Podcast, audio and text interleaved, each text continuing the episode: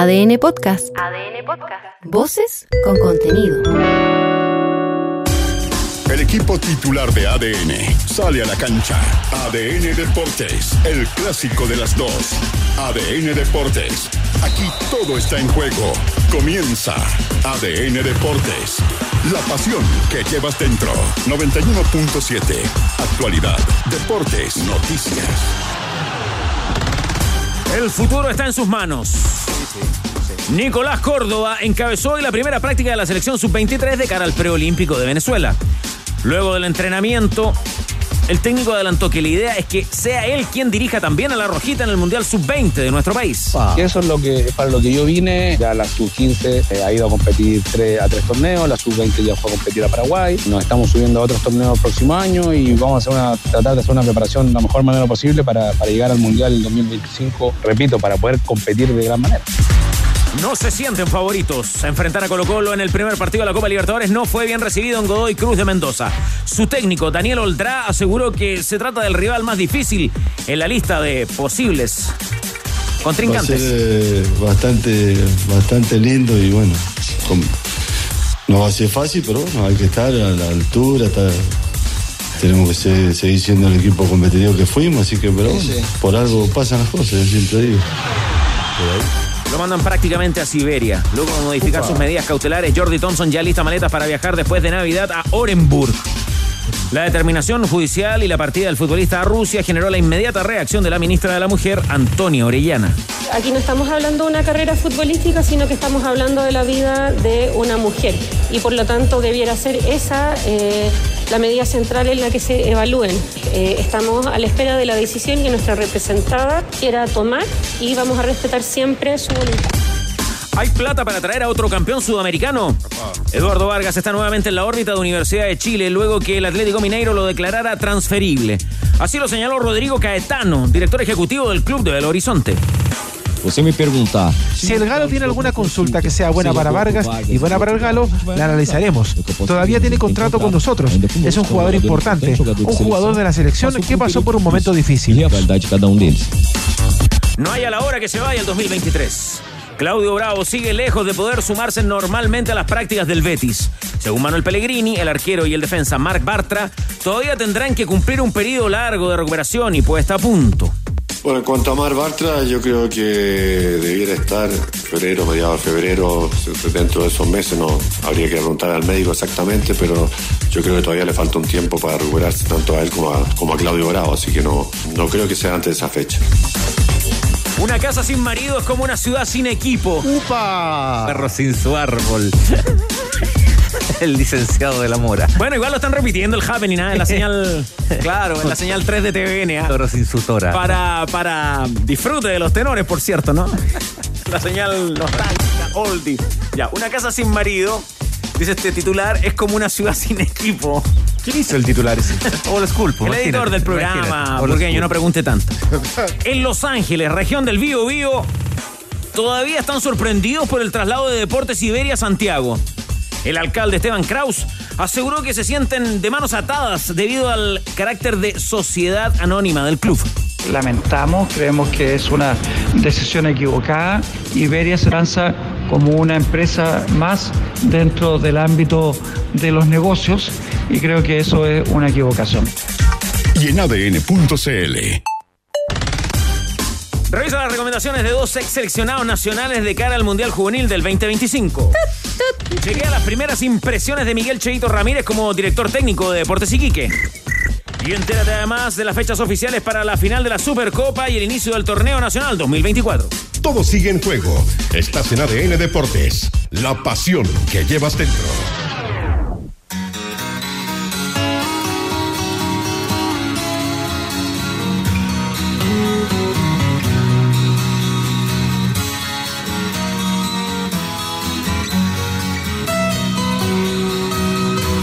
If never I met never have seen you cry.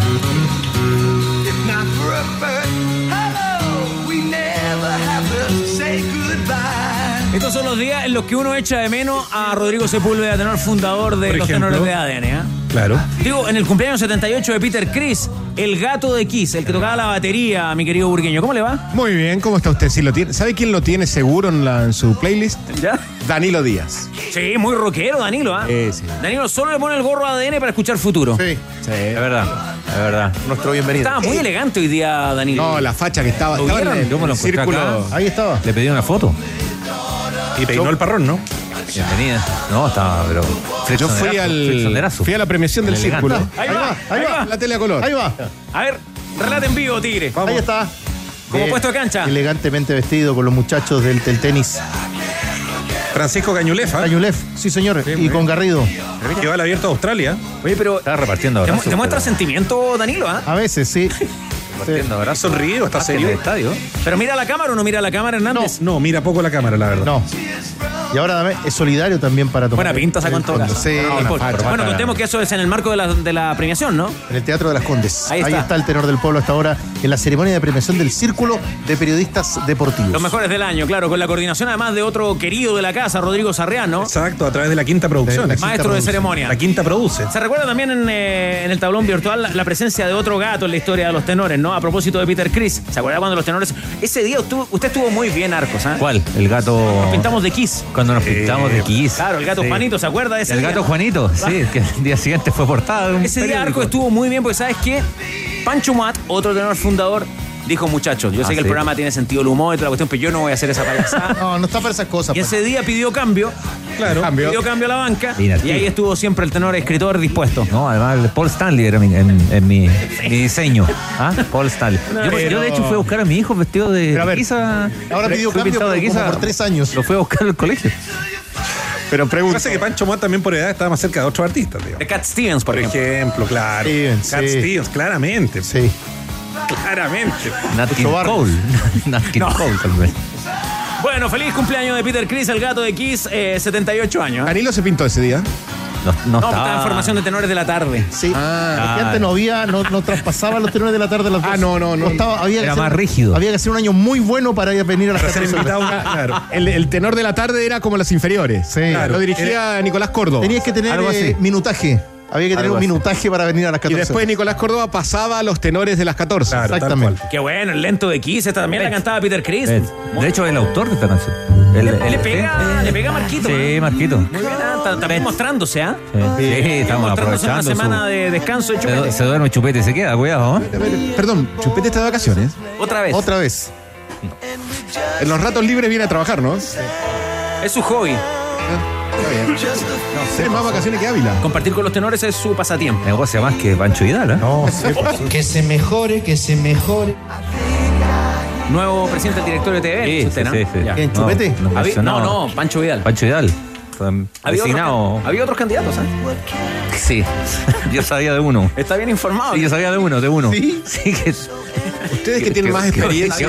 dos. Yo sabía de uno, no, pero estaba. Ya. Ustedes que tienen medio más seguro. experiencia. de- ¿Es tu amigo? Sí. sí Por de, favor, burgueño. de hecho. Y cuando leyó los títulos de Iberia, Ah, sí. ¿Iberia no estuvo en Santiago alguna vez? Bueno, que es un club fundado en Recoleta, ¿no, Ah, Cristiano? En, en, eh, sí, sí, no, no me acuerdo si Recoleta de Independencia, pero ahí en, Esa en zona, la zona, zona en la norte. zona, juega, juega en, en Santiago un buen rato, estaba la división esta de Unión Española e Iberia, ¿no? Hay ahí toda una sensibilidad distinta de su origen. El año 68, 68-69 se, se va a, a Los Ángeles, se traslada de Santiago, e incluso hubo hasta postulaciones, ¿ah? hubo postulaciones que tenían que ver en algún minuto también con la colonia. Estuvo muy cerca, un dato con majadero, pero estuvo muy cerca de ir a Curicó, donde la colonia española es muy, muy fuerte y mu- mucha, mucha gente, y estuvo muy cerca de ir a Curicó, en definitiva se queda en, en Los Ángeles, hasta ahora. Fue, fue fundado el 33. Claro, jugó en, Barrio Independencia. jugó en primera bien. división, sí, jugó en primera claro. división. Tenía una camiseta como la católica al principio. Inicialmente sí, claro. Claro, pero claro. era azul y me parece que la franja blanca. Era una franja, era al revés, Claro. digamos, en- alternado los colores, después toma los colores tradicionales de, Ronald del equipo ahí. de los Ángeles. Se ha, se ha Sí, romantizado sí. harto eso de Iberia el equipo republicano. Yo habría que, habría que Hay, precisarlo bien. hay ¿eh? que precisarlo porque no es tan, no es tan así equipo republicano versus equipo franquista. Se ha Alguna hecho, vez me se ha hecho contaron que como había una, una, una fábrica de zapatos, de alpargatos, de zapatillas que se llama Iberia y que por Sí. eso eh, de ahí recibe el nombre. Las también. alpargatas, Sí, pues, claro. se, ha, se ha hecho ahí como una, una distinción que si vamos a la precisión no es tan, no Y es tan dentro de los fundadores había un cura también, que no me acuerdo cómo se llama. Me parece que sí había, había una sensibilidad más, eh, más de catalanes en, eh, en el Club Iberia, fundado en la zona norte de la ciudad de Santiago, allá en la lejana década de los 30, el 15 de junio de 1933. Y a propósito de catalanes, mire qué camiseta saca- sacamos hoy día con el editor de camiseta y tienda Tifosi Tigre. ¿eh? Bueno, juega en España, pero también hay amistoso en Dallas. Mañana van a jugar el Barcelona con el América. Decía el relator el otro día, después de la final, decía, futbolistas del América juegan el partido en Dallas y quedarán licenciados. Y van al descanso. Como chupete. Claro, Chupete, como y como chupete. Ávila. Y como Ávila, claro, un par de días. Por eso hoy exhibimos. Está en todas. Amistosos internacionales, sorteo de Copa Libertadores, vendrá con la Sudamericana. Está en todas. Intratable, Tenis incluido. En todas. En algún momento trajo Una las del béisbol, ¿te acuerdas? Sí, cuando no, eh, los panamericanos. De rugby trajo. Intratable Intratable. David Marambio, nuestro buen amigo de la tienda Tifosi, en arroba tienda Tifosi para tener la camiseta de las Águilas, campeones en México y la del Barcelona. Barcelona. Último año- minuto. Per- eh, Último vamos, minuto. disparo Último minuto. disparo yo? Disparo- Dispara el Tigre Cruces. Breaking news. ¿Tiene noticias? Sí, señor. Pero la cuéntelas. premiación del Círculo de Periodistas Deportivos y la elección del mejor de los mejores. Ya les voy a contar también en los deportes paralímpicos, pero los mejores de los mejores. Nico Yarri y las hermanas Abraham, Melita y Antonia, los mejores en la votación del Círculo de Periodistas Merecido, Deportivos. bien. Bien. Muy bien. Más que merecido, más que Equilibrado. justificado. Y en la premiación a la que vimos a, a Danilo, Ya, ahí estaba claro. con Francisco Cayulev y con Catherine Wallerman, los mejores del deporte paralímpico. Muy bien. Leo Burgueño, usted tiene la palabra. No, le iba a aportar eh, año 94 esa camiseta. Eh, Romario. Stoikov, Romario. Romario, Risto. Laudrup, Laudrup. uh, Kuman. José María Vaquero, Equipazo. Vi un partido 94. Guillermo Amor. La Guillermo única vez que estuve en el Camp Nou, Sergi partido. Rayo Vallecano, jugaba Hugo Sánchez. Mire. Contra el otro delantero, era los, los otros delanteros eran Romario y Stoikov. Uh, no, una cosa El antiguo Camp Nou que está siendo remodelado. ¿eh? Así es. Pero lo echaron abajo completo, impresionante. Realmente.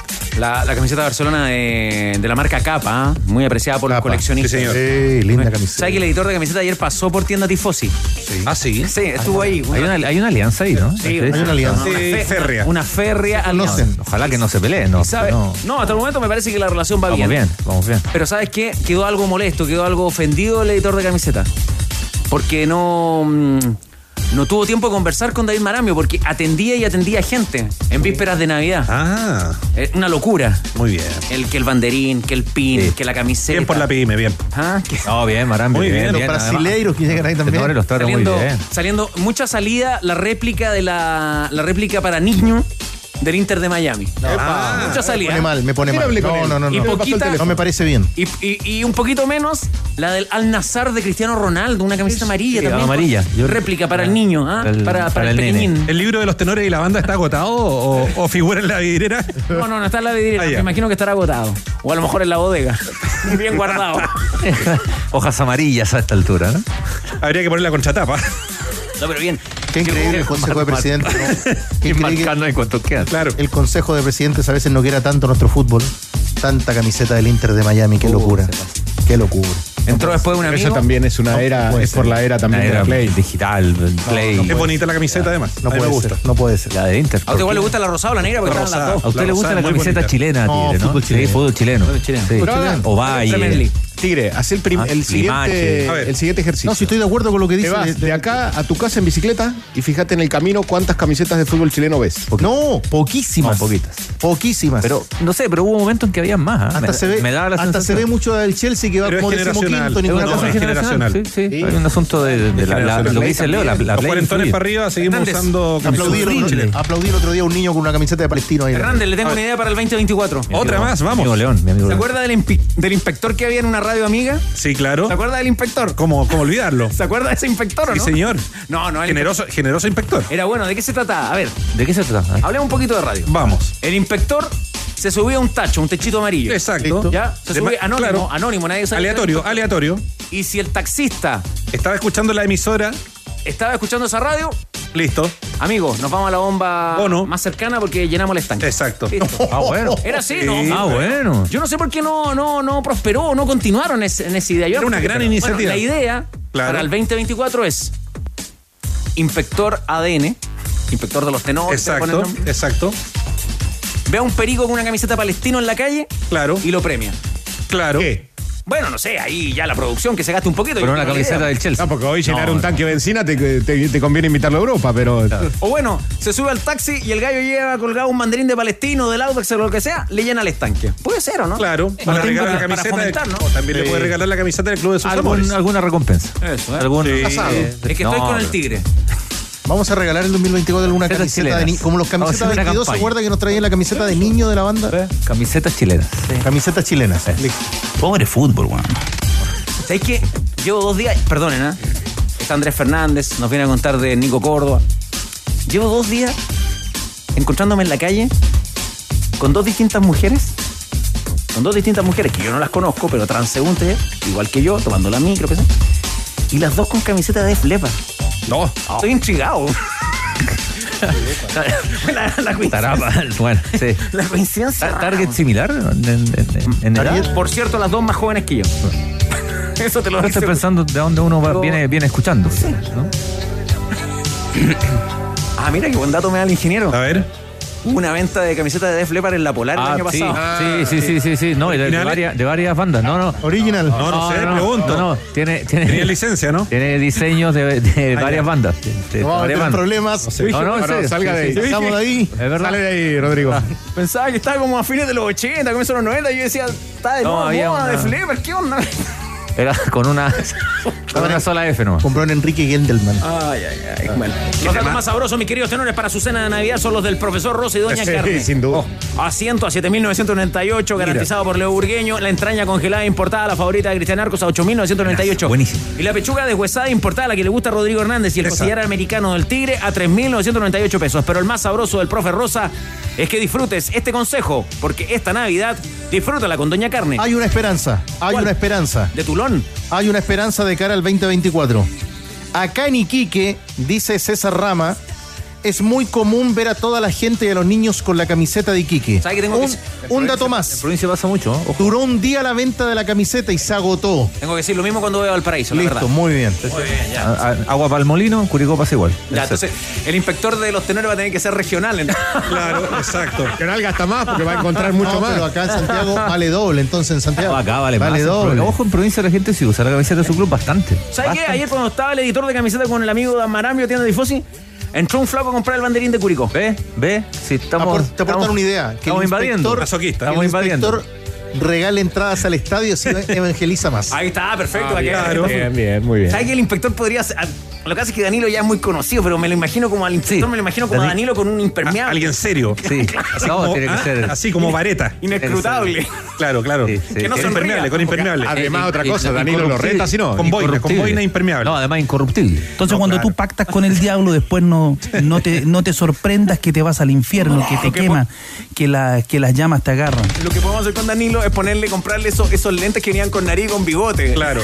Pero ahí se parecería a un colega nuestro que trabaja en TNT, digamos. Esta Navidad la conexión de internet más rápida de toda Latinoamérica la pides en tumundo.cl. Clientes y nuevas contrataciones participan por 10 entradas VIP o una de las 60 entradas generales para los tres días de Lola Palusa Chile 2024. Mundo es la conexión oficial de Lola Palusa y también la conexión del viejito Pascuero.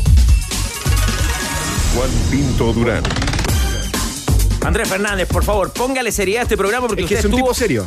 usted estuvo con el Nico Córdoba. Sí, primer eh, día de entrenamientos de la selección chilena sub-23, preparando lo que va a ser el preolímpico que se va a llevar a cabo entre el 20 de enero y el 11 de febrero. Chile, recordemos, comparte grupo con Argentina, Uruguay, Paraguay y Perú. De hecho, va a debutar con Perú el día 21 de enero en Valencia, en Venezuela. Escuchemos la primera reflexión del Nico Córdoba sobre el hecho de tener que tomar distintos desafíos. Primero, la selección eh, adulta, el interinato en el partido frente a Ecuador y también lo que ocurrió ahora, que va a tener que dirigir esta selección eh, pensando en el preolímpico. ¿Cómo lo toma Nicolás Córdoba? Esta es la reflexión del técnico nacional. Yo dije que sería una locura que la federación, en este momento y dadas las circunstancias de cómo se planteó mi llegada a la sub-23, se pusiera como único objetivo clasificar a los Juegos Olímpicos, porque claramente no, no ha existido el proceso que han tenido otras selecciones. Ahora, eso no quita, y lo quiero aclarar, para que después no quede la cuña a mitad, que nosotros vamos a ir a competir por tratar de, ir a los Juegos Olímpicos, y eso, eso no está en cuestión. Ahora, la exigencia de parte de la federación no puede ser esa porque, primero que todo, yo no vine a eso, yo no vine a dirigir la sub-23. Sub-23. Yo vine a dirigir el proceso de las juveniles de Chile desde la 20 hacia abajo. Entonces esto es una emergencia, igual como lo que pasó en Ecuador, en la cual por el tema de, de Eduardo, yo estoy aquí. Si Eduardo estuviese acá, yo no estaría acá hablando con usted, estaría él preparando la sub-23. Entonces quiero que quede bien claro para que después no se preste para malos entendidos que el objetivo va a ser competir de la mejor manera posible, pero eso es un objetivo que yo el que impuse. La federación hoy día, lamentablemente, no creo que esté en condiciones de ponerme ningún objetivo. ¿Le gusta cómo raya la cancha al Nico Córdoba, Cristian Arcos? Sí, me gusta. Me gusta. eh, Córdoba es un tipo que, que tiene que tiene carácter, un tipo con, con mucho carácter, es un tipo muy muy serio. Después te puede gustar o no cómo juega, le puede ir bien, le puede ir mal. Le ha ido bien y le ha ido mal. Eh, creo que ha ganado harta, harta experiencia. Casi todo, como el Oh. 99% de los entrenadores. Sí, claro, pero es que, es que él es muy joven. Entonces yo creo que tiene mucha experiencia para la edad que tiene. O sea, le, le ha- le han pasado muchas cosas. Empezó a dirigir muy chico. Pero el, pero Córdoba es un tipo muy serio, de un tipo muy serio que se toma su Profesionalmente, serio. que es donde importa. ¿no? Sí, estamos hablando de eso, ¿no? Estamos, estamos hablando de eso. Eh, las referencias que hay, incluso en los equipos donde no le fue bien, es, es esa, de que el tipo entrena en serio, entrena en serio, de que juega en serio, y, y me parece bien esto de que la, la federación, la NFP, no está en condiciones de, de hacer exigencias de, de resultados. No, no, no va por ahí, no va por ahí el asunto. Y luego lo otro lo deja súper claro. A mí me trajeron para esto y yo voy a hacer esto. Es que sería un, sería un tiro en los pies también, porque además hoy día convengamos que independiente de lo que, lo que exhibió la selección de los Panamericanos, que creo que fue un paso hacia adelante, yo sé que hoy día es muy fácil, era muy fácil en ese momento pegarle a Berizzo y era muy fácil pegarle al fútbol chileno que está en el piso y se ninguneó a la selección brasileña, que efectivamente era una selección, diría- diríamos, entre B y C, yo creo que si en ese momento hacíamos el ejercicio de como de ver la valorización de esa selección brasileña versus la selección chilena, siendo la selección brasileña de segundo orden, igual te garantizo que la tasación, que la tasación era muy, muy superior a la, a la chilena. Entonces, ¿qué, por, por qué te lo digo? Porque en el fondo no- hoy día no hay agua en la piscina el fútbol chileno para nada. Entonces, cifrarse de expectativas sería una venta de humo. Yo creo que, que Córdoba es serio, efectivamente, un técnico formado en Europa que jugó como que jugó muchos años allá, que tiene, tiene esa base y finalmente no, no promete cosas que no está en condiciones de garantizar. Ahora, yo creo que también su discurso no solamente apunta a, a la dirigencia, apunta a la gente y apunta a, a los medios. Es para, o sea, que es más o menos el mismo discurso que fue criticado en su momento de Ormazábal en el sub-20. Así, él, él lo que trata de hacer es poner la pelota contra el piso, como cuando jugaba de volante, y después, a partir de, de fijar, no es que no quiera, porque hay algunos, algunos que van a pensar, ah, no, no, es que no, no se fija el objetivo de clasificar. Sí, quiere clasificar, pero él también es realista con lo que tiene. Y más que con lo que tiene, con lo que tienen los otros. Y, en- y en ese, con los que tienen los otros, con lo que hablabas de Brasil recién, el Brasil, del el equipo que vino acá, ya tenía cuatro, eh, cinco jugadores jugando en Europa. Y, y ese es el equipo que vino acá. Sí. O sea, imagínate una selección brasileña top en términos de, de edad, digamos. ¿no? O sea, no hay comparación.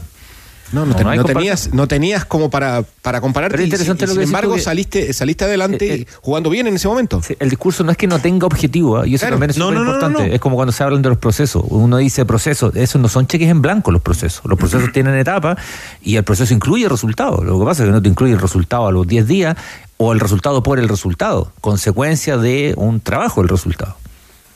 Oiga, Andrés Fernández, y como, bueno, Nico Córdoba dice en esta primera declaración que vuelve a la, a la sub-20 y que va a liderar el, proyecto que, lleva al Mundial del 2025, ¿tendrá una opinión el técnico a propósito de lo de los seis extranjeros en la primera edición? Sí, tiene la, opinión, pero agregar solamente al, tema del trabajo, que estuvo muy- muy intenso durante la práctica. Tuvimos la oportunidad de ver todo el entrenamiento y ahí estaba Nico Córdoba eh, jugando prácticamente, eh, dirigiendo desde adentro de la cancha, con eh, explicando los ejercicios y toda la situación. ¿Qué dijo sobre la norma de los seis extranjeros que se eh, propuso, que se aprobó en el Consejo de Presidentes? Esto decía el técnico de la selección nacional que va a los preolímpicos. Yo creo que ese es un tema que tiene varias caras. Claramente los equipos que compiten en Copa Libertadores se ven disminuidos cuando no tienen tantos jugadores. Por ahí escuché que a lo mejor se pueden inscribir seis y jugar cinco, que para mí sería una locura porque al final los, los clubes estarían pagando dos jugadores por la mitad del tiempo y ahí, ahí sí que sería una cosa que no me parece. Y yo creo que al final los jugadores de nivel van a aparecer con extranjeros o sin extranjeros. Los jugadores buenos juegan. Tenemos el caso de los jugadores Colo Colo. Los extranjeros no han andado, han jugado y han rendido. Ahora bien, creo que el punto más importante otro es qué es lo que estamos haciendo para que esos jugadores nuestros lleguen mejor preparados al primer equipo. Si le estamos dando las condiciones juveniles, si estamos capacitando a los entrenadores, si los chicos tienen las condiciones para poder entrenar, si los clubes tienen canchas, balones, equipamiento, si los técnicos están trabajando solamente en los clubes o tienen que ir en la tarde a trabajar a, un colegio sin desmerecer a las personas que trabajan en los colegios, o tienen que ir en la noche a trabajar a un gimnasio. Hay un montón de cosas que, que hay que ver, revisar antes y eso es responsabilidad de las personas que son responsables, que cada uno se tiene que hacer responsable de su espacio y, y que al final daría lo mismo si son 6 o 0. Si los jugadores están capacitados, oye, la Premier League es la liga más importante del mundo y está lleno de extranjeros. No me parece que la selección inglesa no tenga una selección de nivel. Lo que pasa es que el nivel que tienen es muy alto y creo que al final lo que tenemos que apuntar es que nuestros jugadores tengan mejor nivel.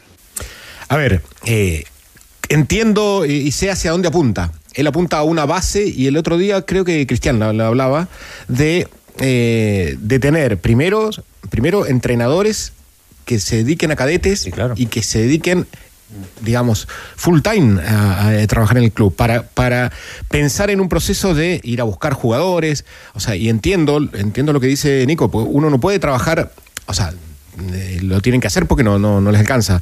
Eh, no, no me meto en el bolsillo, sino en, en la- en el proyecto que tiene Córdoba, que es que los, equipos trabajen y amplíen la base. Si eso es ampliar la base. A ver, no todos los que van a llegar, no todos los que llegan a entrenar van a llegar. O sea, está comprobado estadísticamente que llega un 5% de todos los que empiezan, ¿sí? Y que cuando es mucho, digamos. Pero sí tenés que ampliar la base y, y lograr, y el otro día lo decía, lograr eh, unir y, e invitar a, a muchos, digamos, a otro tipo de, jugadores de otras clases sociales también, porque en definitiva hoy los que están, los que llegan a, a- a- a cadetes son los de clase social baja, ¿sí? Porque los padres los empujan, porque los llevan de la mano, porque quieren que eh, ven en su hijo alguien que les pueda salvar económicamente, no solamente puede salvarse el que juega, sino los padres pero yo creo que también hay una, hay eh, en otra, digamos, en un estrato medio, si se quiere, también hay jugadores que hay que atraerlos, hay que llevarlos. Y si vos tenés, en vez de, en vez de que se vayan a probar 100, tenés 300, la posibilidad de que lleguen, de que no solamente que lleguen mejores, sino que la competencia después en ese embudo que va a ser ese 5% sea mucho mejor. Porque, en definitiva, a ver, si uno repasa la, la regla del sub-20, el sub-21, ¿sí? La selección chilena de las dos Copa Américas en ese momento crecieron sin regla del sub-21. Y sin O sea, embargo. todas las grandes generaciones crecieron sin y, desarrollo. no- y- y llegaron bien. Y, y, eh, insisto, esa regla está al final para fomentarle jugadores a eh, Colo Colo, a Católica, a mm, Guachipato y a O'Higgins, porque terminan pidiéndole Palestino. jugadores a ellos. ¿Para qué te- ¿De qué te sirve eso? O sea, que, que la calera no le vaya a comprar un jugador como César Pérez a Magallanes, que también prepare eh, y que tenga un jugador sub-20, porque de partida de sub-21 ya es mucho, sub-20 para que lo haya formado él durante tres años. Si no, no sirve. Y también tiene que hacer un catastro de dónde están los sub-21 si tu máxima virtud es tu edad, tu máxima virtud en un momento se acaba. Porque en un momento ya pasaste los 21 años y dejaste de ser bueno entonces. Sí, eso, eso eh, además eh, es un contrasentido, pues el panorama que, que, implique, que explica Leo, un, un panorama que se hace en otros lados. ¿ah? Y no hay que ir a Europa, ¿ah? aquí al lado, ¿no? En Ecuador, en, en Colombia, en Argentina, en fin, son idiosincrasias distintas también. Pero claro, cuando acá se restringe y los menores juegan cada vez menos, cuando se acumulan las divisiones, ¿no? Y tenéis cuatro divisiones, tres divisiones pegadas en una sola división, entonces le quitas competitividad. Por- por la- siempre se pone el ejemplo de la Premier League, no vayamos tan lejos, vamos a Ecuador. ¿Por qué el torneo se hace competitivo? ¿Porque, porque contrata muy buenas figuras? ¿Porque tiene muchas lucas? Sí, tiene unas lucas importantes. ¿Contrata figuras? Sí, también contrata figuras. Pero básicamente por la base. Porque la base es más amplia. El fútbol inglés, primer mundo. ¿Se convierte en una gran estrella porque llevas solo figuras? Sí, llevas muchas figuras, pero tienes una base muy amplia. Agarráis el lateral derecho del Southampton y es, es buenísimo, pues, ¿no? Entonces, la base muy amplia. ¿Por qué no resulta este fútbol de todavía en Arabia o en Estados Unidos? Que sí, es muy pirotécnico y todo, pero como competencia. Porque te llevas estrellas, pero no tienes base. Tienes pocos jugadores de base, pocos que llevan. Voy a, voy a ir al- al- a lo que decía Cristian, pero sí insisto en Inglaterra en un detalle. Por ejemplo, tú encuentras que las competencias son uniformes, vale decir, arrancan todas en la misma fecha y terminan en la misma fecha. cuántos Pero, suben, cuántos bajan. ¿Dónde todo. está el detalle? Que uno va a la Championship porque mira a Sierra Alta, mira al Norwich y mira al resto de los equipos. Y a veces te llama la atención un jugador en segunda o en tercera división del fútbol inglés y un día hacen, hace un triplete, marca dos goles y en figura y lo vas a buscar y tiene 18 años y pertenece al Liverpool. O tiene Ah, está 20 jugando. años y es futbolista del City. Entonces, todos esos jugadores tienen una competencia exigente en las otras categorías del, mismo fútbol. Cosa que acá muchas veces hemos visto cómo clubes piden, por ejemplo, que un futbolista salga o que pierda un año de competencia porque el club, dueño de su pase, prefiere no cederlo y tenerlo en la tribuna. Ahí también hay un detalle de cómo se puede competir en otras categorías de la misma competencia si están bien organizadas. Bueno, hoy día hay un tema que habría que revisar sí o sí a propósito de la adjudicación del Mundial Sub-20 a Chile. O sea, la norma del Sub-21 yo creo que sí o sí se tiene que corregir y ser Sub-20, porque si no, no tiene sentido. O sea, si vamos nosotros a, Y aún así, perdón, a estimular... Aún siendo sub-20 tampoco va a llegar al, al, al Mundial. El, el- bueno, el Mundial es en mayo-junio, ¿no? Pero, pero por lo menos te garantiza que ese jugador esté activo, porque el torneo debiera empezar. Ya esa temporada ya va, vamos a tener que tener un tercer torneo, ¿no? La Copa de la Liga sí o sí, creo yo. Este año no se dio porque el calendario estaba muy ajustado, porque no llegaron a acuerdo con las plata de TNT, por todo lo que quiera. Pero yo creo que el fútbol chileno no resiste una temporada más, ya teniendo la que va a empezar el próximo año con un calendario tan, tan holgado, digamos, con tan pocos partidos. Entonces, si el año del Mundial nosotros no somos capaces de tener una competencia que empiece en enero, que tenga la norma del sub-20, que obligue a ese sub-20 a jugar durante cuatro meses antes del, del Mundial, estamos, es ridículo, digamos. Porque, porque si tenemos la norma del sub-21, el mundial del sub-20, te garantizo que de los 16 equipos van a haber 9 jugadores que van a estar pasados en la edad. No. Entonces, hagamos esa Pero- corrección pero- ya, ¿o no? Sí, lo que pasa es que ahí entramos en la discusión. Digo, de la- buscando el de detalle, pero es una variable, Buscando la norma, porque más que, más que creo, ¿no? Imponer una norma respecto a la juventud de algunos jugadores dentro de las plantillas, potencia el fútbol joven No, derechamente. obvio, ¿no? obvio. O sea, Pero es que eso, eso es muy etéreo, porque eso, eso, no, no es eso lo- etéreo, es potencia el fútbol joven. O sea, Ya, pero material, ¿cómo lo materializa? directamente. Pero, ¿cómo lo hace? O sea, de partida Eso- tienen que jugar son más. recursos. Sí, está bien, son recursos, pero acá de, de pronto cuando uno habla con él dicen, se, se juegan no sé cuántos partidos. Claro, pero jugáis contra unos equipos ocho veces en el año, ¿no? Y les ganáis 8-0, no, Claro. no hay 15-0. No, y la categoría de proyección, ¿qué es lo que es? Un recocido, ¿no?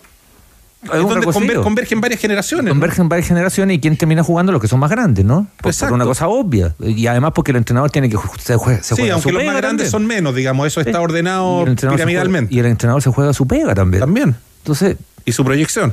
hay, hay un concepto de industria colectiva que, que- que acá no existe. Y, ¿no? y diste, y diste en un punto. Eh, después, a lo- a- o sea, ¿cuál es el- la función del técnico de, de cadetes? ¿Salir campeón? No. No, Proyectar supone- jugadores. Se supone Pero que no. ¿Cómo Promover. lo evalúan al, a, ¿Cómo le fue? a Cristian Arcos dirigiendo la sub-17? Saliste Ah, no, séptimo eh, no fuera. salió campeón hace cinco años que no, no sale campeón. Bueno, Chile debuta el 21 de enero ante Perú en este preolímpico en Venezuela. ¿Qué más dijo el Nico Córdoba, Andrés? que no va a poder contar con Darío Osorio porque va a ser la pretemporada con el Midtjylland de Dinamarca. También se hicieron las gestiones para contar con Nayel Mesatú y con Bruno Bartichotto. También les dijeron que no. Y van a haber dos partidos amistosos, el 9 y el 12 de enero, contra selecciones, preparando lo que va a ser el debut frente a Perú en el preolímpico el día 21. ¿Quiénes más están en el grupo de Chile, Fernández? Está Argentina, Uruguay, Paraguay y el seleccionado de Perú. Ya, ¿y clasifican cuántos a los Juegos Olímpicos? Clasifican dos, los dos primeros de cada grupo y después juegan la fase final para los dos cupos a, la, a los Juegos Olímpicos de París 2024. Ya, los dos de cada grupo clasifican una... una... Fase final, Todos contra todos, ¿no? Un- un la fase final sí. Ya, perfecto. Y ahí clasifican los dos de arriba. Exactamente. Está difícil llegar a los Olímpicos, Leo Burgueño. ¿Qué dice su olfato goleador? Está difícil, sí. Pero tiene, eh, está armando el trabajo, digamos. Y hay que ver también, porque a Chile no le dan los jugadores, pero también a los otros no se los van a dar, digamos, los que juegan afuera. No, el caso de Osorio, el caso de Mesatú y Bartichotto, que fue lo, lo que intentó hacer. sí, pero como ese caso que Sí, claro, porque planteaste, no, no es fe- a los no es rivales fecha tampoco, digamos. Exactamente. Y eh, Aravena y los dos, eh, Pizarro, Damián y Vicente se integran el día 26. Aravena, los dos pizarros de Colo Colo, ya. Y usted hablaba de un entrenamiento muy intenso, alguien que, alguien que destacara en, en esta... Destacó mucho el trabajo de Valentín Vidal, el defensa de la Unión Española, y también de eh, Rojas, el jugador de Palestino. Si vas a comer con amigos, llegas tarde y tu mujer te sube y te baja como ese arvejado con papas salteadas que te comiste en la noche, tómate un Antiax comprimido masticables y quedarás impecable. Cuando la comida va y vuelve, combate la acidez con Antiax comprimidos masticables de Laboratorio Zaval. Un 3 por 1 Tres Propongo un 3 por uno. 1 A ver, Sí. juegue. parece que todo encaminado a que Mario Salas sea técnico de Ñublense. Comandante Chillán. Don Mario, mira. Ah, mire. Mira. Consiguieron un año más de préstamo para Igor Lichnowsky, de partidazo en la final del domingo. Se queda Pero con esa camiseta entonces. Partidazo, un año más. En el América. Y, y en México dicen que el préstamo lo consiguieron horas antes de la final, porque su pase pertenece a Tigres. Se queda en las Águilas del América. Y Larcamón, Ya. Nicolás. Nicolás, tiene equipo. ¿Cómo olvidan? No. Sí. Ver, rápido? ¿En qué continente? No, no, no, no, no, es Acá. tan, no es tan raro para el Arcamón. Cerquita, ¿Sudamérica? cerquita, Sudamérica. Ah, muy bien. Nuevo- Un avance en su carrera. ¿Un país brasileño? un país brasileño. Que queda por Nuevo- acá cerca. Nuevo técnico de Cruzeiro do Brasil. Cruzeiro do Brasil. Cruzeiro do Brasil. Buen entrenador, Posible Larcamón. competir ahí. Remolques Tremac rentabilizan su negocio. Compre un Tremac, el remolque más liviano del mercado que le permite transportar mayor carga útil. Contáctelos en Tremac a través de las redes sociales que en todo el país porque entre un remolque y un remolque. Hay un Tremac de diferencia. Tac, tac, tac. Tremac. Muy bien, Pancho. Grato café esta mañana. Pueden haber sorpresas allí. Oiga, Cristian Arcos, eh, Larcamón, gran técnico, eh, pero mm, dejó alguna herida en el hincha Curicá. Sí, sí, sí, sí, sí. No, totalmente. El equipo jugaba muy bien. De los, de los mejores Curicó que yo he visto. ¿Ya? El Curicó del Arcamón, ¿ah? Se va a recordar. Jugaba bien, jugaba, jugaba muy bien. Cuarto. Lo dejó cuarto y además el equipo daba espectáculo, era muy ofensivo. Yo creo ¿Cuánto que un duró, buen- ¿Cuánto duró ahí en No, no estuvo mucho, debe estar un semestre. Pasadito un, un semestre, le había ido bien en, los en el norte. del fútbol actual, no? Así. Claro, claro. rápido. El tema es la manera como sale el Arcamón, ¿no? Porque obviamente cualquier persona que tenga una buena oferta se puede ir de, de- hay que cambiar de trabajo, ¿no? Era la forma. No, porque fingir una enfermedad, decir que está enfermo, pedir una licencia e irse a negociar, en general eso me parece que no se hace. Y de ahí llegó Palermo. Y le faltó campeonato. Le faltaron dos años de campeonato para Palermo para, para mejorar. Celebra Navidad con Molten, la marca del deporte chileno. Hay descuentos especiales de hasta un 50% en balones Molten en su página web. La pasión del deporte se une a la magia de la Navidad. Visita molten.cl y regala los balones oficiales de Santiago 2023 de los torneos de fútbol en FP y también los de la Liga Nacional del Básquetbol. Algunos buenos amigos que defienden sus camisetas por donde viven. Vamos, Pero, yo tengo uno acá, tengo uno acá. Ya, aquí, aquí decía algún amigo, pasa también que alguien prefiere que los pequeñitos vayan con una camiseta Inter, dice, porque de repente nos falta el que en la calle, oye. ¿Todavía? Todavía. Ah, pero, no, defiendo, no, no. pero defiendo algunas camisetas, dicen acá los amigos. Se evita el mal rato, claro. La de Wanderers en el puerto, Muy bien. ¿Cómo que no? además tiene un extra. Lleva bandera en las casas también. La de Wanderers lleva verdad. bandera en las casas. Además sacaron camiseta nueva, lo comentamos ayer con el grillo. Era el verde loro, ¿no? ¿Cómo era? No, Verde- pluma loro. Pluma loro. La guayabera me gustó. Rangers en Talca. Se ve mucho también la camiseta en las calles. Yo Habíamos Hace dicho una mueca, hace una mueca de sagrado, Cristiano. No, no, es que creo que en el Maule se ve más otra camiseta, pero. la de otra Iquique discusión. en el norte. Tierra se defiende mucho hasta ahora en el WhatsApp de ADN ¿Ya? ¿Ya? la de Coquimbo en el puerto Pirata. Sí, sí, sí, sí, muchísimo. todo el rato. ¿Y cómo está la cosa en Calama, Tigre? Ahí también ese llamado. ¿Qué maneja Calama? Es bravo. Calama, por supuesto. Allá usamos la camiseta Bravo. siempre. Acá y además, hay un ¿quién niño, era? un niño que manda su, su foto, ¿eh? ¿cuál? León, De Palestino. de Palestino. Sí. Es una, un Vaya. emoji ahí. Ah, muy de Palestino. loco. Lo último, un saludo Niño para termo, nuestros amigos de KS7 ¿Ya? ¿Qué pasó? que han hecho el comunicado también.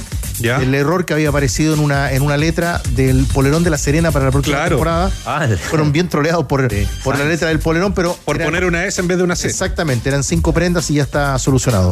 Y también mucho cariño para Chupete, que dicen que tiene más días libres que el campeonato chileno. Tienes más descanso que el campeonato. Claro. Va a poder salir desde el 25 de junio. Pero bueno, hay mucho cariño para la gente. ¿Sabían que en Chile ya tenemos el primer camión 100% eléctrico para carga fría y congelada? Es el Cedo 300EB de Hyundai Camiones y Buses. Refrigerado, con carrocería térmica y equipo de frío original de fábrica. En camiones eléctricos Hyundai la lleva. Hyundai Camiones y Buses, marca de calidad mundial, es una empresa indumotora. Marquito, momento de la pausa. Gracias, ingeniero. La pausa ya vuelven los tenores por ADN. Todo está en juego. Estás en ADN Deportes con los tenores. 91.7. La pasión que llevas dentro. Los tenores no desafinan. ADN Deportes. La pasión que llevas dentro. Momento de evaluación. Ya viene, ya viene lo que tenemos eh, para contarles en la Universidad de Chile. Mucho movimiento, los azules, eh, también eh, la actualidad de Colo Colo. Pero claro, a 20 de diciembre, evaluar el año, la temporada, proyectar la que viene. Es la conversación que proponemos eh, junto a los honores y al presidente de la Comisión de Arbitraje, Roberto Tobar. ¿Cómo le va? Bienvenido, muy buenas tardes. Gracias por su tiempo. Había salido re bonita la presentación. ¿eh? Bueno, estaba muy lindo. Muy- Había salido. Estaba muy bien. Había buenas salido tardes, re bien, pero muy buenas tardes, Carlos. Ahí sí, ahí sí, Ah, Roberto. ahora sí. Parece Sí, que usted está, sí. usted está en mute, parece, ¿ah? Claro, Yo le claro, había puesto claro, mucho, sí, no. mucho cariño a la presentación. Sí, muy bueno, muy bueno, Carlos. Muchas gracias. Saludar a Cristian también, a Leo y a Rodrigo. Hola, Roberto. Ahí en el, en el panel. Y por supuesto el Tigre que El también- tigre, el tigre. A ver, Tigre, usted, Tigre, el ti- usted la primera pregunta para, para el presidente de los árbitros. Bueno, lo vi a Roberto, buenas tardes, cuando mm, Buenas- entregaba premio a, a José Cabero como el árbitro de, de la temporada. ¿Cuál es el balance, Roberto, de, de un año donde tuvimos muchas polémicas también, un año donde seguramente se sacarán conclusiones de cómo va sumando nombres nuevos al primer nivel del, del fútbol chileno? ¿Cuál es el, el resumen de la temporada?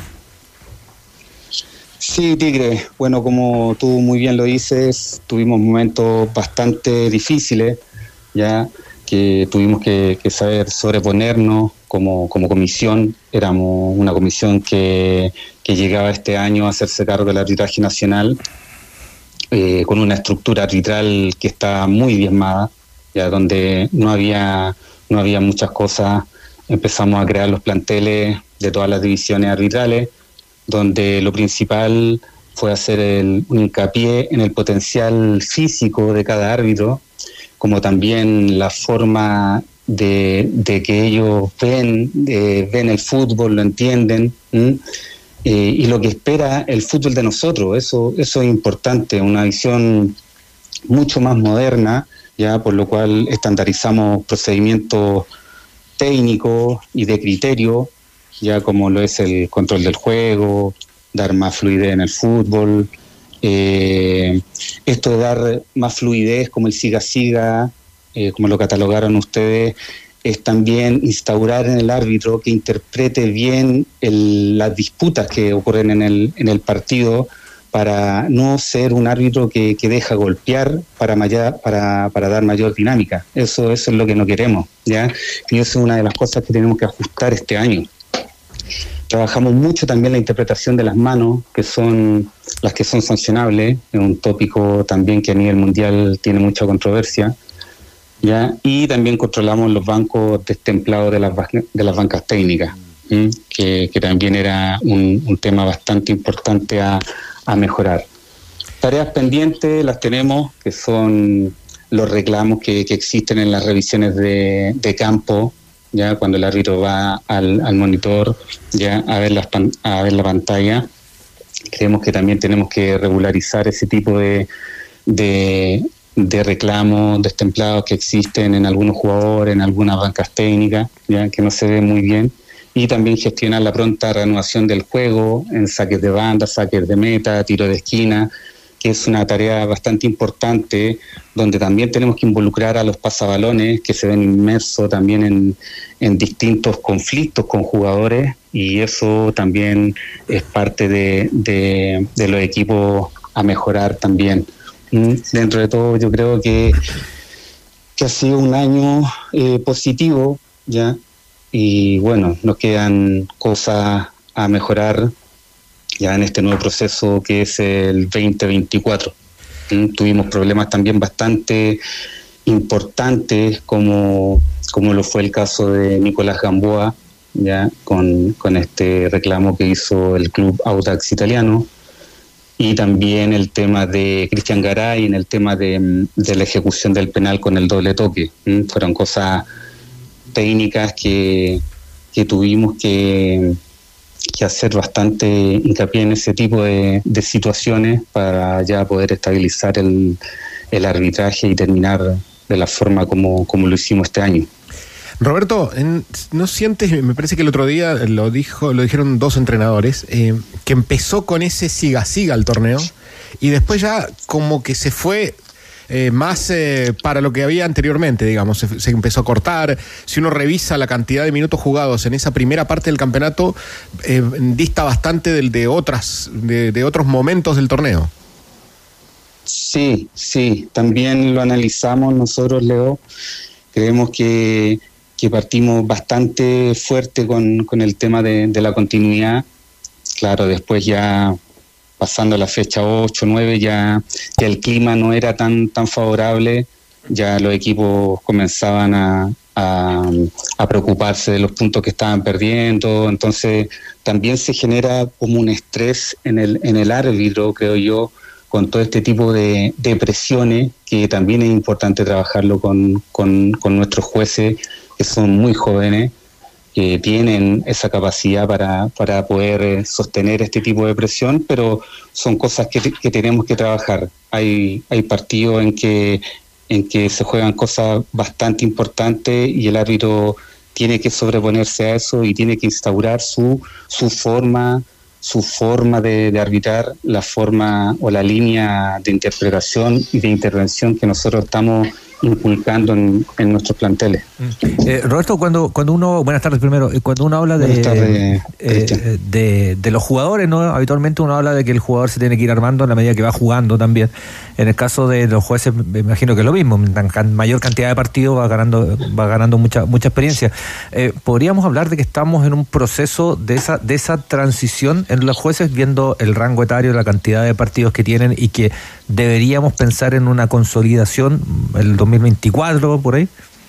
Sí, sí, totalmente. Eh, bueno, es como los jugadores, como muy bien lo dices tú, eh, necesitamos primero que todo árbitros con, con entendimiento de, fútbol y también con, con personalidad. Yo creo que son dos pilares fundamentales para pensar en, en desarrollar árbitros con proyección. Si no tenemos entendimiento y no tenemos personalidad para, para imponer nuestra, nuestra forma, nuestro criterio, estamos perdidos. Yo creo que con esos dos pilares fundamentales se pueden ir acoplando bastantes cosas técnicas, bastantes eh, cosas de, recorrido de- del terreno para, para tomar eh, mejores decisiones, pero yo creo que la proyección arbitral parte de estos dos pilares y creemos que el grupo que, que tenemos en, primera división y los árbitros que vienen en, en ascenso, que, que van a ser promovidos para, para primera división, vienen,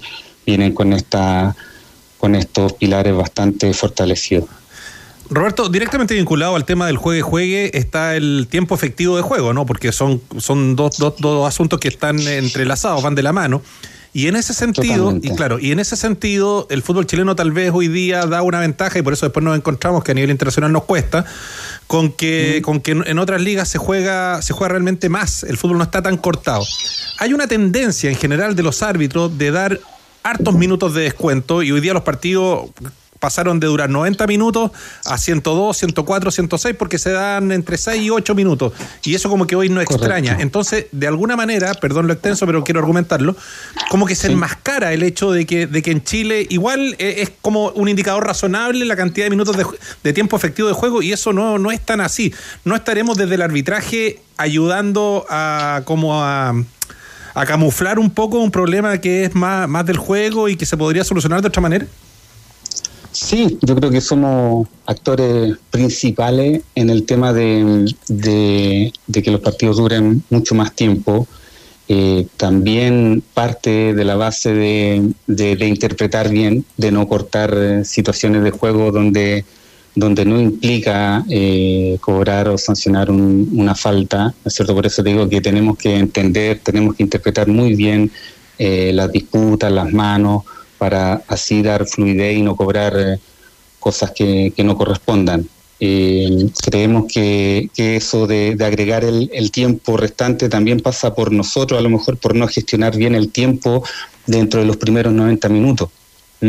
Creemos que es una tarea bastante importante y bueno, ahora en la pretemporada vamos, vamos a ser eh, bastante directos y claros en lo que queremos para el 2024, que son cosas que eh, puntos a mejorar.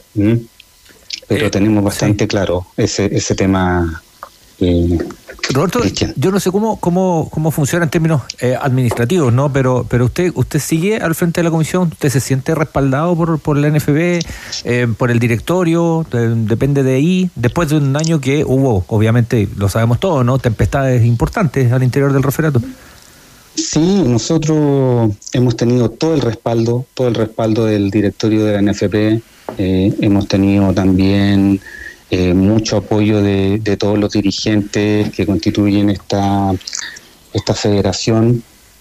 sabemos que, tuvimos una experiencia bastante negativa con las árbitras, donde sacamos muchas conclusiones, yo creo, y que las adoptamos de forma positiva en, relación al, trabajo con el plantel de árbitros. Los árbitros también eh, se aprendieron mucho de, este caso y creemos que después de esto nos fuimos, nos fuimos por, por un tubo, nos fuimos por un, por un camino que ya estaba más bien pavimentado y con, con, con, el, con la idea de finalizar muy bien eh, la última etapa del, torneo y creo que así lo hicimos. Eh, en relación a lo que me habías preguntado con el era antes del, de, los, de los problemas. Sí, se sentía respaldado en la NFB y, si continuaba, Ah, sí, porque no sé si sí, sí, administrativamente esto es un contrato indefinido, lo desconozco. Sí, sí, sí, sí, sí, totalmente. Eh, estamos nosotros eh, con, con todo el apoyo, con todo el apoyo durante todo, todo el, el tiempo donde tuvimos momentos muy difíciles. Ellos nos hicieron ver que, que teníamos todo el apoyo y bueno, desde ADN también ahí nos estaban buscando reemplazantes, pero nos pudimos, nos pudimos sobreponer a, a todas esas, a esas tempestades que también ustedes ayudaron, pero sentimos el apoyo fundamental de- del directorio de la NFP. Yo creo en todo caso no es bueno generalizar, Roberto, ¿eh? Porque a mí me consta, por ejemplo, que tanto Danilo Díaz como yo, que soy el director del programa, siempre defendimos la continuidad del, del proceso. Sí, no, no, no, sí, yo no generalizo, yo... yo No es que mencionaste el medio, respeto. entonces me parece que es una generalización. Sí, es que por el medio salió la noticia de que había un uruguayo, Ah. había un argentino, había un brasileño, no, ah, entonces por eso perfecto. te digo por el medio, Sí, sí, sí, por el medio de ADN. Ah, no, pero yo tengo mucho respeto por, por todos los periodistas que, que, que trabajan ahí, Bocellur, Valdivia, y creo que somos parte de, de esta actividad, ya, y, y bueno, todas las cosas sirven, todas las cosas sirven, todas las críticas de forma constructiva también sirven, y cuando no son así te dan, yo creo, más fuerza para, para seguir firme en esta tarea que es bastante difícil de estar a cargo del arbitraje nacional. Roberto, y para cerrar el tema, ¿qué conclusiones, ya que lo mencionaba recién, ¿no? ¿Qué conclusiones y qué aprendizaje eh, le dejó a usted personalmente el incidente de Tolosa y Nahuelcoy? Sí, tenemos varias, varias, varias normas que después de, este acontecer tuvimos, sobre todo disciplinario, eh, tener eh, mucho más trabajo o entrevistas personales con cada árbitro, saber cuál es, cuál es su posición, qué es lo que cree que le falta, cuál cree que es el apoyo que debe tener más de, de nosotros. ¿Ya? También el tema de las redes sociales, yo creo que, que es muy importante tener un, perfil eh, bajo por parte de los árbitros, porque nosotros no somos futbolistas, ya no somos gente que, que debe estar muy expuesta a este tipo de, de- de comunicación, por lo cual también eh, iniciamos un proceso de, de bajar eh, la exposición que tenían algunos árbitros en estas redes sociales. Así que eh, yo creo que fueron cosas bastante importantes, también como ocupar herramientas psicológicas. ¿ah? Nos apoyamos bastante en nuestro psicólogo acá que tenemos en, la institución, así que fueron cosas que de a poco, aprendizaje que tomamos y que, y que los llevamos a cabo durante este segundo semestre. Roberto, eh, en tu equipo hay un staff de asesores que está, está perfecto que además se capaciten porque hacen cursos, pero hay, hay algo que, que a lo mejor podría ser un poco de ruido y sería bueno que lo precisaran. ¿no? Lo primero es que este equipo de- de asesores eh, evalúa, porque hay un ranking, hay una evaluación de los, de, los, de los árbitros en cancha.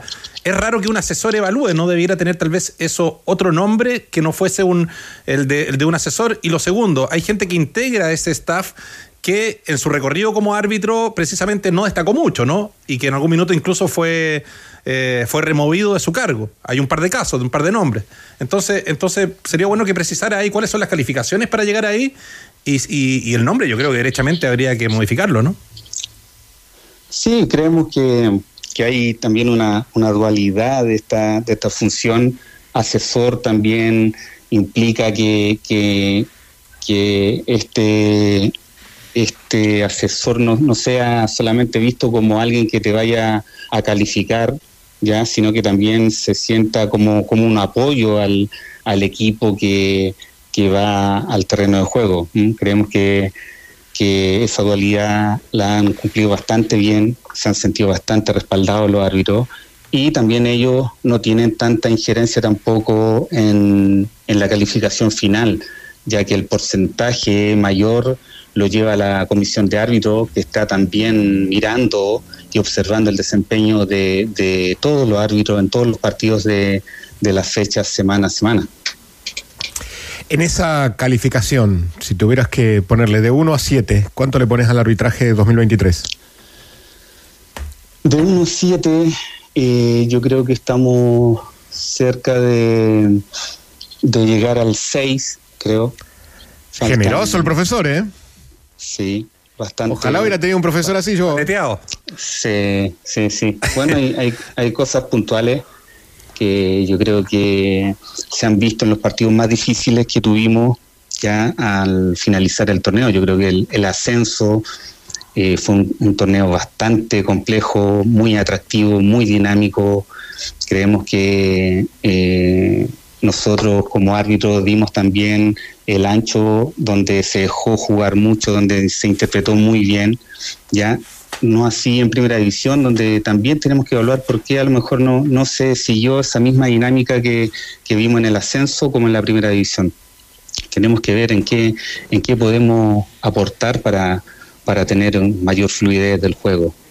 Y bueno, eso, eso es, eh, Leo, creo que nos falta, nos falta también, a lo mejor he sido generoso en la nota, pero siempre abierto a, a seguir mejorando, a seguir entregando desde, desde el arbitraje una ayuda a nuestro fútbol. Eh, co- comentaba Roberto algunas cosas que tienen que ver obviamente con el arbitraje, pero otras que no tienen que ver con el arbitraje eh, directamente, pero sí con la gestión, ¿no? Por ejemplo, esto de los alegatos de las bancas a partir de el- decisiones del VAR, del cuarto árbitro. Al cuarto árbitro lo suben y lo bajan de pronto de una manera destemplada y a, y a uno le llama, le llama mucho la atención. Y lo peor es que le dicen cuarto.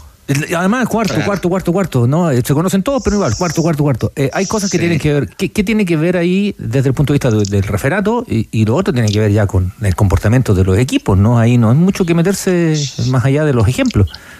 Sí, bueno, yo creo que, que es trabajo de nosotros, eh, personalidad también para, para saber controlar hasta dónde un técnico o los que componen el, el cuerpo técnico pueden, pueden eh, alegar o desaprobar.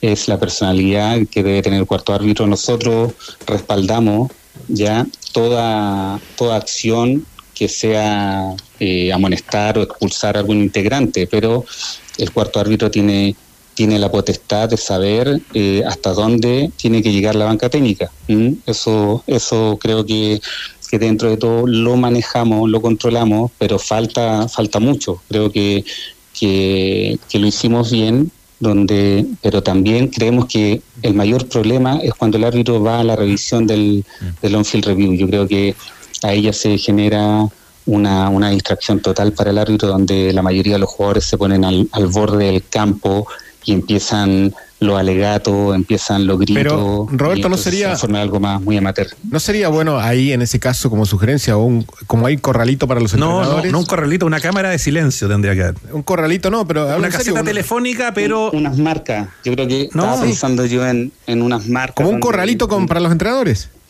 Pero es que ahí se te mete el ruido igual, po. Te van a hablar igual, solo que te van a hablar a un metro y medio. En vez de hablarte a 30 centímetros, te van a, hablar- te van a palabrear igual. Lo otro sería que fueran respetuosos Claro. los jugadores también y los Bueno, entrenadores. podría- Sería, sería una muy Sí, buena podríamos digamos. impulsar eso, ¿ah? Sí, en Sudamérica es muy distinto. Nosotros vemos la Premier y vemos un, un cambio rotundo, pero también donde en algunos estadios tenemos el monitor que está bastante cerca al, al terreno de juego, entonces eh, los jugadores también aprovechan de, de observar lo que está mirando el, el árbitro y ahí se genera también este tema de, de discusión y tratar de, de influir en lo que en lo que él está interpretando. Creo que es un punto a mejorar eso. Roberto, la nota no alcanzó a ser 6, a lo mejor un 5-8, 5-9 por el tema del viaje Iquique. Puede ser, puede ser también. ¿Qué ocurrió tenemos ahí? que- bueno, eh, hicimos nosotros la designación el día, bueno, nosotros tenemos que, que hacer las designaciones de acuerdo a los rendimientos semana a semana. Ya eh, no tenemos la, la posibilidad de, de- de reservar estos estos pasajes eh, si no tenemos los, los nombres de, los de los árbitros que lo van a utilizar. Entonces nosotros eh, sacamos, mm, yo creo que muy tarde, eh, la designación y ya los vuelos estaban todos copados, más de 12.000 personas habían habían comprado tickets para, para ir a ver eh, el, el final de, la final de la Copa Chile. Entonces, ese es un tema que tenemos que regularizar también en la interna. ¿Cómo le ha ido con los jefes eh, a propósito de una responsabilidad administrativa que tienen ustedes, que es llenar el COMET? Esto es las alineaciones de los equipos. ¿Podrá haber algún, en algún momento un funcionario que haga eso y, aliviarlos a ustedes de esa responsabilidad como árbitros, Roberto? Sí, eh, es un tema que, que tenemos que plantearlo ahora. Tenemos reunión con, con ligas, es una responsabilidad bastante grande. Bueno, ya tuvimos un, un inconveniente que, que no pasó por, por un error nuestro, por, un jugador que, que estuvo mal, mal ingresado por parte de uno de los clubes, pero después de eso tuvimos que también trabajar bastante el tema de, del ingreso de los jugadores al Comet para, para que nosotros no cometamos un error que después no, nos vea perjudicado a, a nuestra institución. Entonces hicimos bastante, bastante trabajo para, para no cometer errores. También es un tema bastante delicado. De las, eh, de las eh, ideas o de las propuestas que se están estudiando, ¿cuál es la que más le gusta a usted, Roberto Tobar? ¿Esto de que solamente el árbitro hable con el capitán del equipo, eh, lo de la expulsión por tiempo o definitivamente ordenar eh, lo de la, la ley del fuera de juego? Eso, yo creo que lo más importante es, es el fuera de juego. Creemos que si tuviéramos la tecnología que existe en, en Arabia Saudita, yo creo que no tendríamos problema. Pero creo que hay algunas sanciones que hubo durante, durante el año por milésima de, que un jugador está en posición de fuera de juego se anularan goles. Creo que que no, no es el espíritu del fútbol. Lamentablemente nosotros tenemos que regirnos ante un reglamento, pero creemos que, que el tema de- del fuera de juego debe ser una, una idea que, que se debe empezar a instaurar. Veamos, veamos qué, qué sucede con esto, porque creo que también eh, eh, por parte de, los técnicos tienen que empezar a, a- gestionar otro tipo de estrategia, ya que los jugadores van a ir eh, también buscando este, este casi metro de, de delantera que puede tomar en, en relación al, al defensor. Entonces, son cosas que, que pueden hacer cambiar el, el- un poco el fútbol. La última, Roberto, ¿qué árbitro chileno va al preolímpico y cuál fue el criterio de esa designación? Bueno, va Cristian Garay y Felipe González, fueron designados por, por Conmebol. Conmebol también tiene una, una comisión de arbitraje, una comisión técnica, donde ellos eh, tienen a disposición a todos nuestros árbitros FIFA y ellos son los que, los que designan en, en este tipo de, de competencia. Perfecto, todo claro. Muchas gracias Roberto Tobar por su tiempo con los tenores eh, para aclarar todos los temas y le deseamos eh, nada, felices fiestas y que el próximo año sea mucho mejor para los árbitros chilenos. Sí, pues esperemos, esperemos que así sea. Tenemos muchas ganas de seguir contribuyendo y bueno, saludar también a, a todos ustedes que le vaya muy bien y que Rodrigo Hernández no se enoje ahí con, con la, con, No. la, talla- con la tallita que le diré. No, no, no. sí, No, no. No, fair play. Pidió el bar, pidió el bar. Roberto. Pidió el bar, sí, sí, Pidió el bar, pidió el bar. Roberto, le ofrezco un on-field review. Sí, sí, sí, sí. Eh, Ahí lo vamos a utilizar. Lo vamos a utilizar el, el próximo año mejor. Llamó al cuarto, ¿eh? año. Llamó al cuarto. Gracias Roberto. Ya, un abrazo grande, Carlos. El presidente de la Comisión de Arbitrajes, eh, Roberto Tobar, conversando con los tenores de ADN. Pero con respeto habría dicho el mago. Claro. Con, con respeto. ¿Te gustó la nota? ¿Cuándo salió esa información? Eh, ¿Primer semestre o segundo semestre? Yo no me acuerdo. Segundo semestre. ¿Segundo semestre? Sí, segundo semestre. Ya. Hubo nombres. ¿Sí? Van a conocer acá. Sí, sí, sí. sí. sí. Hay que defender la información también. Habían, habían, habían opciones. Sí. Uruguayo. Andrés Uruguay, Cuña. Andrés Cuña. Andrés Cuña. Sí, uruguayo y brasileño también había. Tienen buena memoria ustedes, muchachos. Ya, los felicito. Para todos los que buscan aventura y relajo en estas vacaciones, Nevados de Chillán es el destino. Visita sus hoteles, restaurantes, spa, canopy, paseos en telecilla y mucho más. Sube a la montaña en nevadosdechillán.com, tómate tu tiempo, haz una pausa y sube a los nevados. Tendremos duelo de partidos y futbolistas chilenos esta tarde en el fútbol internacional, fecha 18 en España, 17.30, Villarreal, el equipo de Ben frente al Celta. Y también por la fecha 17, Ligue 1, duelo de chilenos. Ah, El Toulouse de Gabriel Suazo recibe al Mónaco de Guillermo Maripán, reitero, a las 5 de la tarde. Los amigos de Fotón y Tienen una tremenda promoción de fin de año por la compra de una camioneta Fotón G7 en cualquiera de sus versiones. Te llevas de regalo una espectacular moto TBS Rider sin concursos ni sorteos. Conoce más en CIDEF.cl o en las sucursales CIDEF y concesionarios adheridos.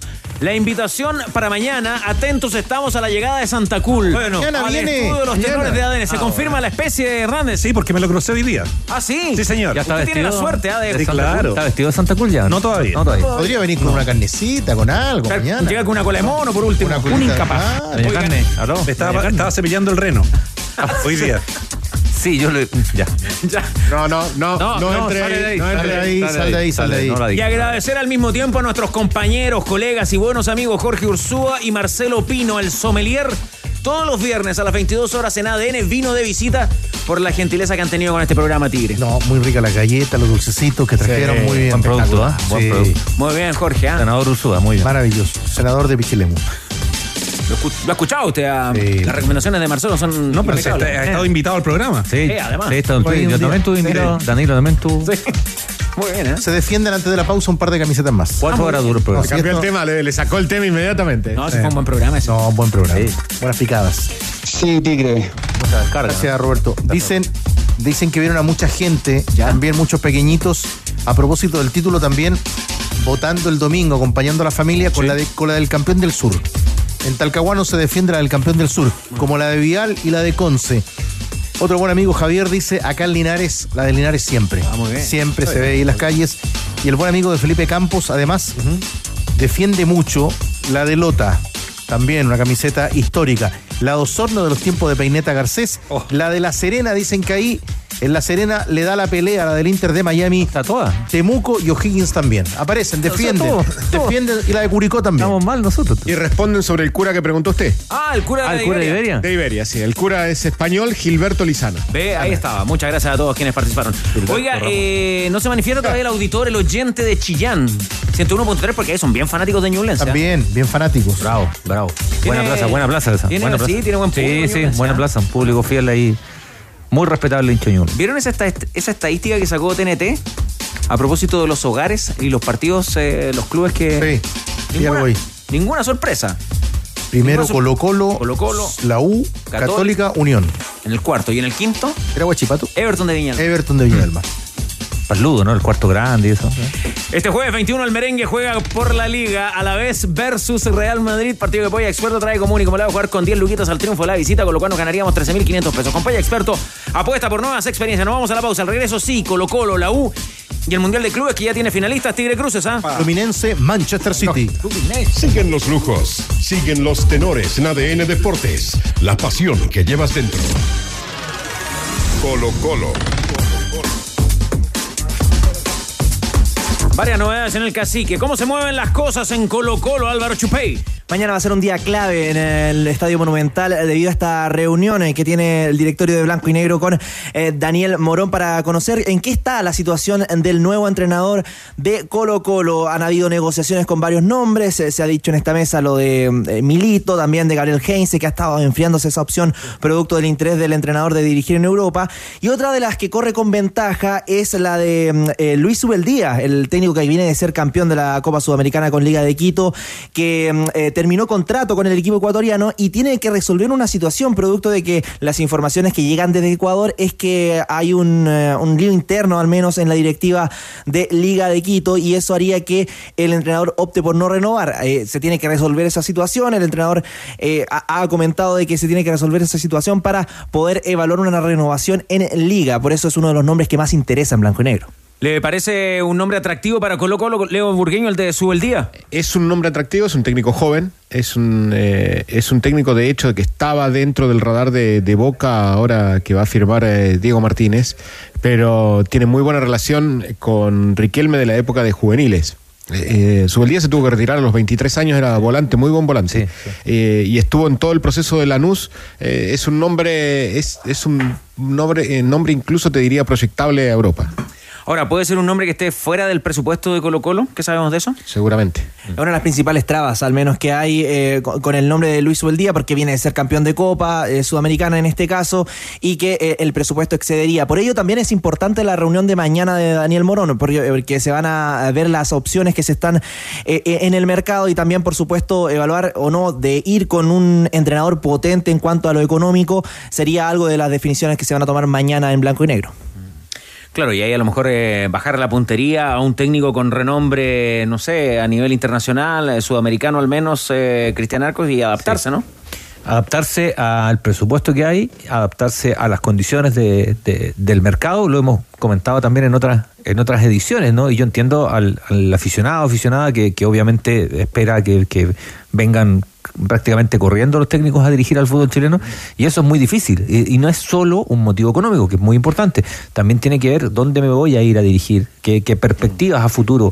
Si uno mirase desde ese punto de vista el caso de, de Subeldía uno podría decir que ir hoy, hoy día, del campeón de la Copa Sudamericana a venir al fútbol chileno sería, desde el punto de vista deportivo, un paso atrás, ¿no? Entonces es difícil, es difícil porque eh, lo otro es cambiar el, el- el tipo de entrenador. Algún entrenador que sea más joven, que esté en proyección, ya sea chileno o extranjero, pero, pero ahí cambia, cambia la perspectiva del, del entrenador, ¿no? Bueno. Un entrenador que, que signifique Colo Colo efectivamente, aparte de lo económico, un salto adelante. Mañana clave entonces esa reunión y Daniel Morón seguirá con las negociaciones.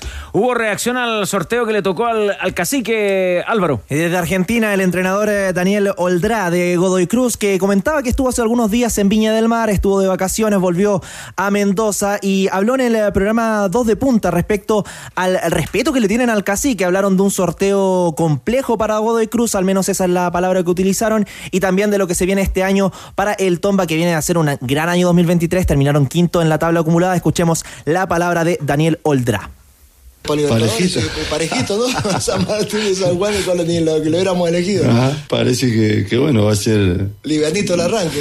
va a ser eh, bastante bastante lindo y bueno no va a ser fácil pero bueno hay que estar a la altura estar- tenemos que ser- seguir siendo el equipo competitivo que fuimos así que pero bueno, Sí. tenemos que ser conscientes y ser, y ser sinceros y, y saber que, que el año que viene es súper importante para un montón de cosas porque tenemos que estar a la altura de todo y bueno y que tenemos que ser conscientes de- de- del primero al último porque va a ser un año súper competitivo y que tenemos que estar a la altura Bueno, la palabra del técnico de Godoy Cruz de Mendoza, el equipo donde milita Tomás Galdames. Y usted con un antecedente a propósito de su día.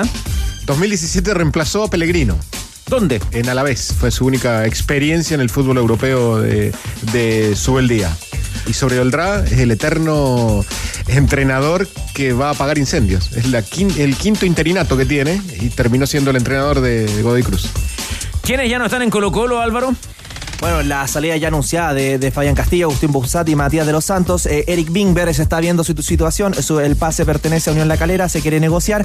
Y eh, algunas situaciones que se van a evaluar una vez se resuelva lo del técnico.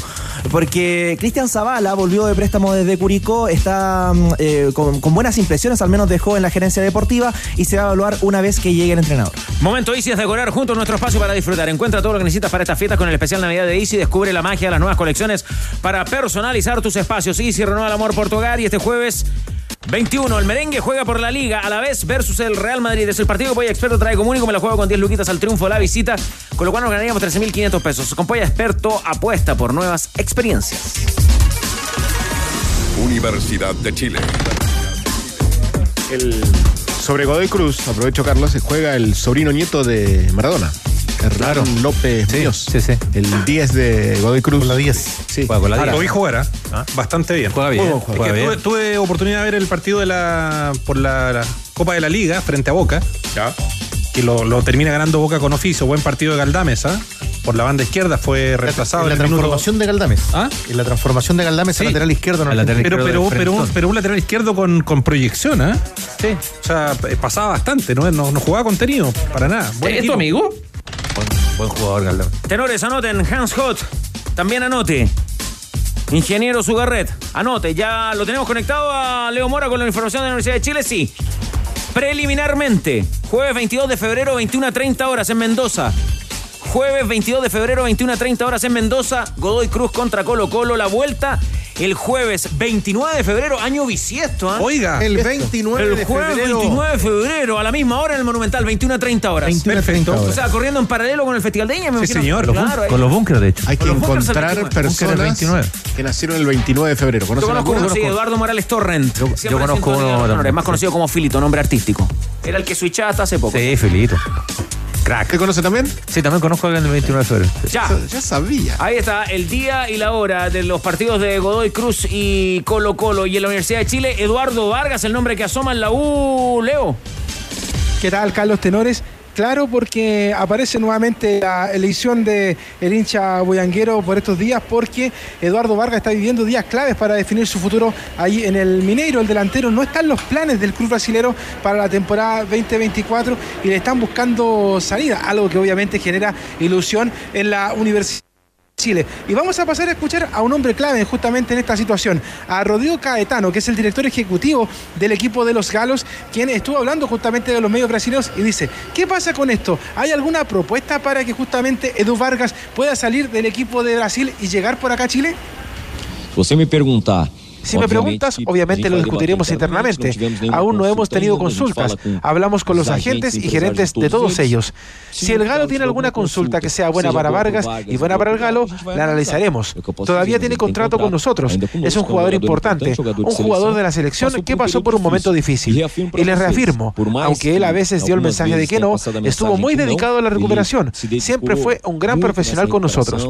En definitiva, siempre tomaremos la mejor decisión para el Galo y también para el deportista, respetando la individualidad de cada uno de ellos. Ya, y sobre Cristóbal Campos, eh, ¿qué más sabemos, eh, Leo? Que ha seguido subiendo historias para despedirse de la Universidad de Chile. Empezó anoche a subir algunas cosas y también algunos cercanos de él, también para decir que, que no es un adiós, sino hasta, hasta pronto. Hoy día subió otro video eh, resumiendo un poco lo que ha sido su campaña en la Universidad de Chile, pero en definitiva, como ya lo habíamos adelantado acá en ADN, Cristóbal Campos en la próxima temporada no va a estar en la Universidad de Chile. Ahora solamente nos queda conocer hacia dónde se va a ir a préstamo el golero de, de- la Universidad de Chile, pero ya se despidió, es un hecho, y también borró sus historias en Instagram. Así que vamos a ver finalmente qué es lo que va a pasar ahí en el tema de la búsqueda de otro arquero para la Universidad de Chile, el que tiene que acompañar a Christopher Toselli, si es que es Gabriel Aria o Gabriel Castellón, que también es la otra opción que tiene eh, la Universidad de Chile en estos momentos en carpeta y que en estos días ya debe quedar cerrado todo el tema, no solamente del portero, sino que también del resto de los jugadores que ya hemos mencionado acá en el programa. Burgueño, usted le hace un moñito a esta información de la U. Sí, yo creo para mí, eh, dentro de la información que tengo, que se lo dije a, a Leo, que va a ser Castellón y que Campos va a ir a Huachipato. ¿Huachipato? Sí. Qué sorpresa. ¿eh? Gracias, Leo. Foi a sensação. A mí me dijeron que no, que Campos no va a Guachipato. ¿ah? Pues te dice que no. Ya. O sea, es la información que tengo yo. Echémosla a correr. Castellón, Gutiérrez y Álvarez. Se me cae Lucas. Huachipato. El técnico, ¿no? Sí. Súmate a la nueva forma de pintar con los nuevos malte al agua, superior de Lanco, superior en ahorro, superior en calidad, superior para tus proyectos y superior porque es Lanco. Encuéntralo en las ferreterías y pinturerías del país o en tienda.lancochile.com. Algo al cierre, Tigre. Sí, la situación de la Bessi. Pocho la Bessi en una Pocho. fiesta familiar. En una fiesta familiar en Uruguay y terminó con una lesión en el abdomen y una fractura de clavícula. Investigación en curso. Grato ambiente, Y ¿eh? un cariñoso saludo al equipo El Villa Independencia de Limache, que en su rama femenina mañana se juega el paso a la final. Así que todos de acá apoyando al Villa Independencia de Limache. Un dato chiquitito respecto de la U a propósito del técnico, ¿ah? porque lo de Gustavo Álvarez sigue entrampado. La información que tenemos y que también la, la compartí ahora por interno Leo Mora es que eh, la U subió la puntería. Pero no la subió con la base, que es, es la plata finalmente lo que quiere Guachipato, 800 mil dólares. ¿Ah? Puso unos variables ahí, que mejoran la oferta, pero que todavía es muy lejana respecto de lo que, lo que pretende Guachipato. ¿Cómo será esa negociación amigable? Amigable, cercana. Sí, en muy Claro, buenos términos. Fraternal. sí. Muy buenos términos. A mí sinceramente me da lo mismo. Si te encanta el pádel, ya comenzó la venta de entradas para el Pala Tour Fest. Compra tu entrada con Tap de Caja Los Andes y obtén un 20% de descuento para disfrutar junto a los mejores del mundo durante el mes de diciembre en Movistar Arena. Conoce más en tap.cl. ¿Usted tigre? No. Oh, ya nos tenemos que ir. Ya no. no. Bien. Pasó volando. Como en el colegio, ¿ah? Pasó volando. El timbre, la sirena, la campana, como en el colegio, está bien. El recreo. Usted contento ah, con el, con el récord de Griezmann en el colchonero. Fantástico, igualó ayer en un partido ingrato a Luis Aragonés, nuestra gloria deportiva, 173 goles, aunque Grisman con menos partidos, seguramente encaminado a ser uno de los más grandes futbolistas del Atlético de Madrid. Siempre en el recuerdo, el sábado de Hortaleza. Muchas gracias por la sintonía, tenores. Felicitaciones. Ah, lindo programa, programa lindo. Sigan con nosotros. Ya viene a Top Kia, tu otra pasión. Bajamos el telón.